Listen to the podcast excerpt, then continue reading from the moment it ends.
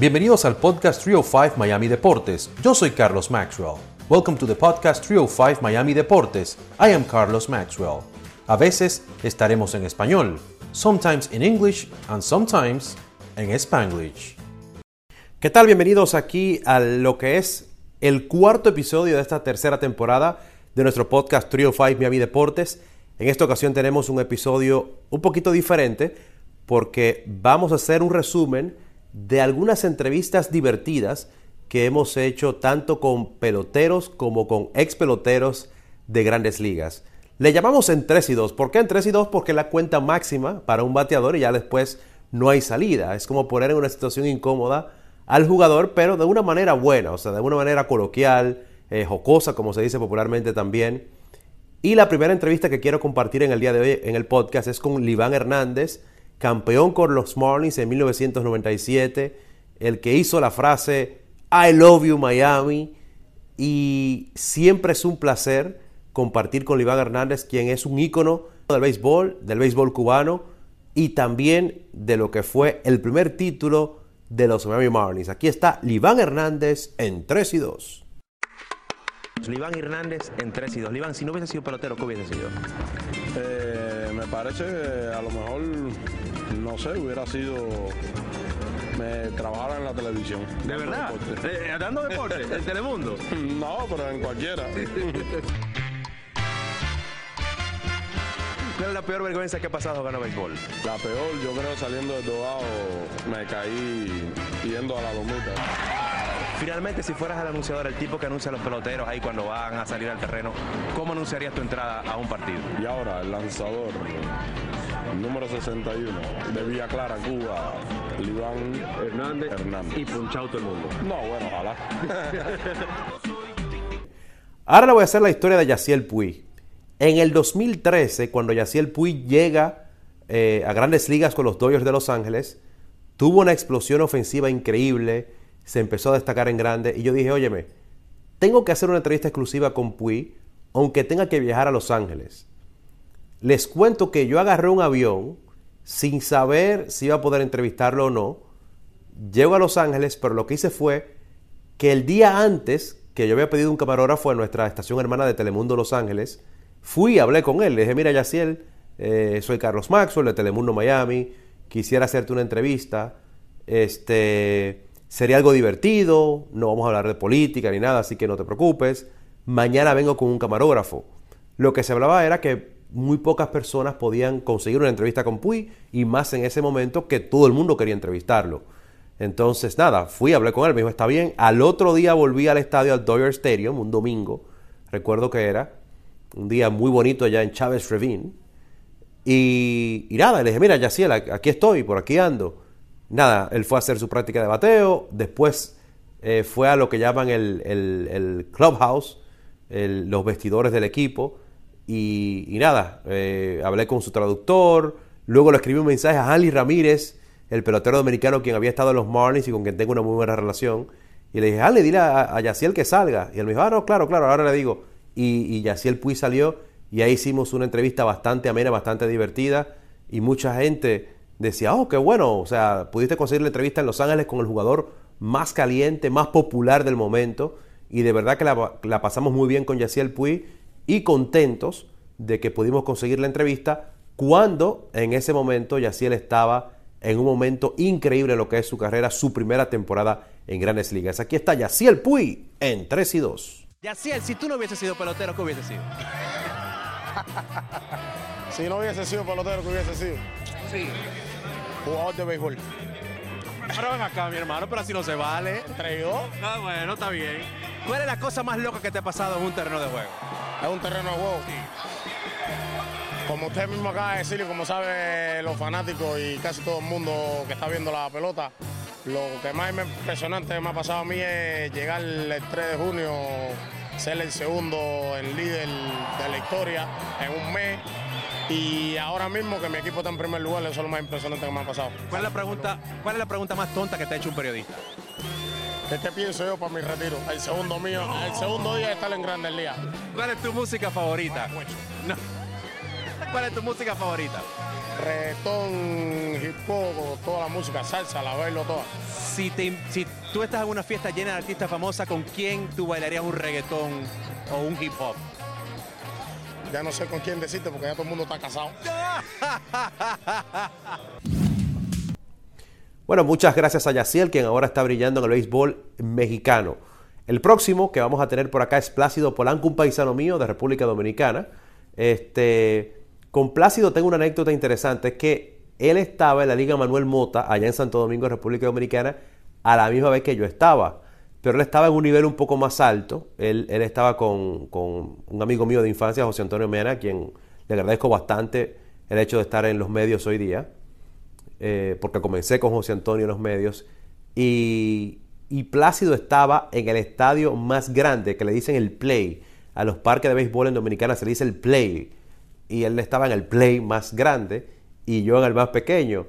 Y bueno, un día conversando con él, le dije, mira, yo estaba en la Liga Manuel Monta, me dice, sí, sí, yo me acuerdo, yo estaba con José Antonio Vena, pero él entendió que yo estaba en un nivel más bajo, yo era lanzador, y siempre creí que, que yo iba a ser beisbolista o algo así pero ya cuando un scout de grandes ligas me dijo, mira, tienes que levantarte a las 6 de la mañana, tienes que correr, tienes que hacer esto, dije, bueno, ya, eh, esto no es para mí, mejor voy a hablar de eso en vez de hacer eso. Pero Plácido sí siguió su rumbo y se convirtió en un peloterazo eh, a nivel defensivo impecable, un récord incluso de, más partidos sin errores.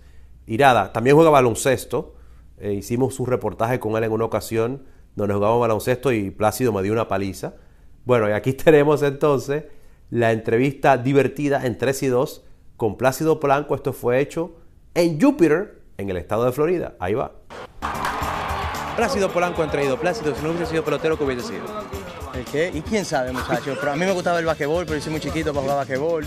Tú sabes que yo soy un arquitecto frustrado. ¿En serio? Sí, de hecho, he inventado con unos cuantos proyectos en República Dominicana. ¿Y que alguien ha, ha acogido tus proyectos ahí de arquitectura? Bueno, hay gente viviendo en la casa que yo he hecho y ahora no se ha caído ningún techo ni nada, o sea que estamos bien. ¿Qué te gusta más, el merengue o la bachata? La dos, ahí me la pusiste dura. Si tengo que coger una, me voy por el merengue. Si estuviera en una fiesta llena de artistas famosas, ¿con quién bailarías un merenguito? Wow.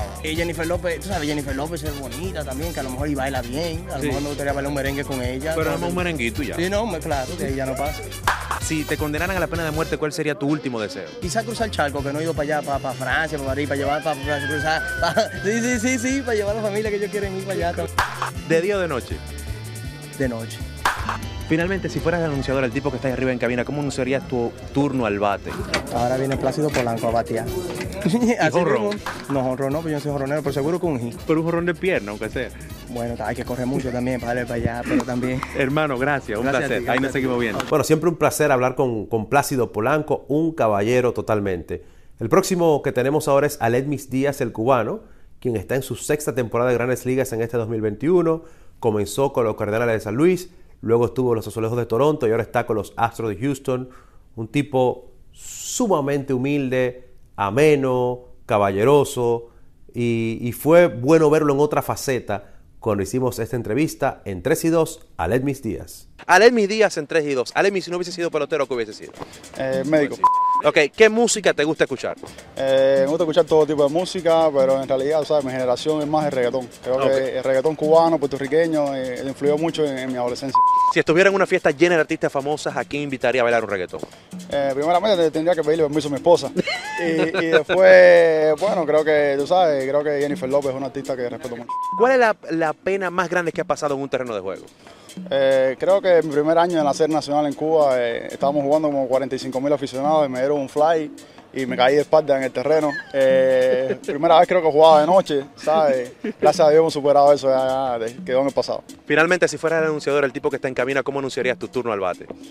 Eh, oh, está difícil, pero bueno, vamos a tratar. Eh, al bate, a Díaz, a Torpedero, El número 36. con el número 36 para los Cardenales de San Luis, a Díaz. y un paro.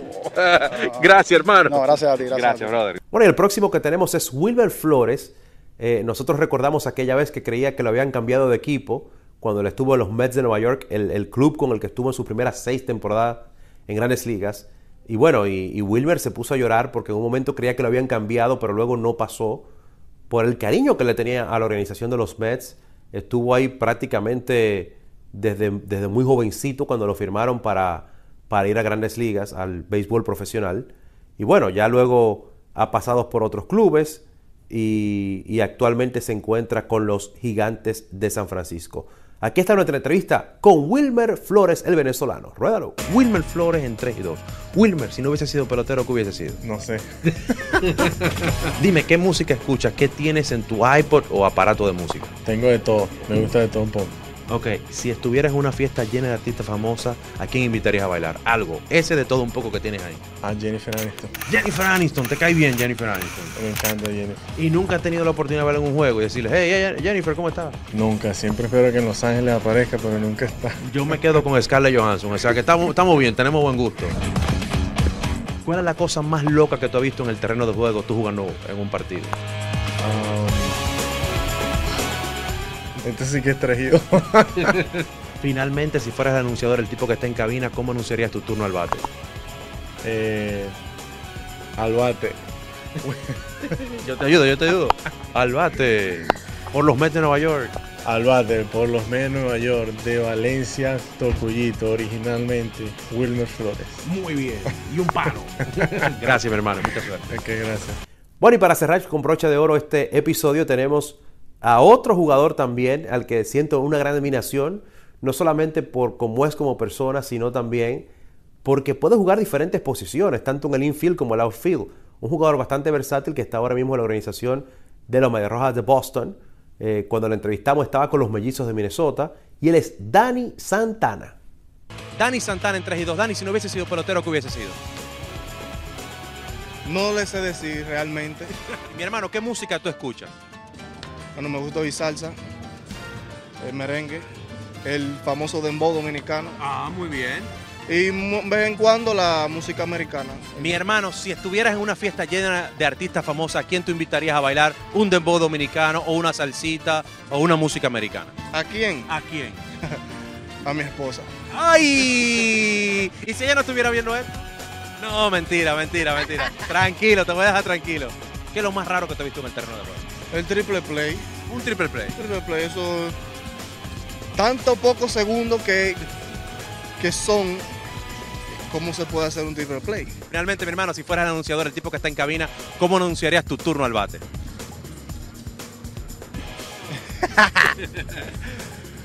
Bueno, Yo te ayudo, yo te ayudo. Al bate, el número 39, Dani. Santana. Y un palo. Gracias, mi hermano. Gracias.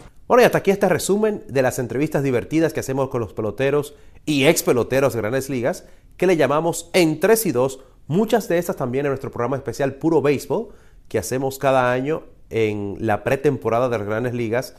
Lo hemos estado haciendo desde 2013 y ahí hacemos muchas entrevistas eh, divertidas y diferentes con los peloteros. En el 2021 no hicimos Puro Béisbol porque como no se tenía tanto acceso a los jugadores, no tenía sentido el, hacer el programa, así que esperemos volver en el 2022.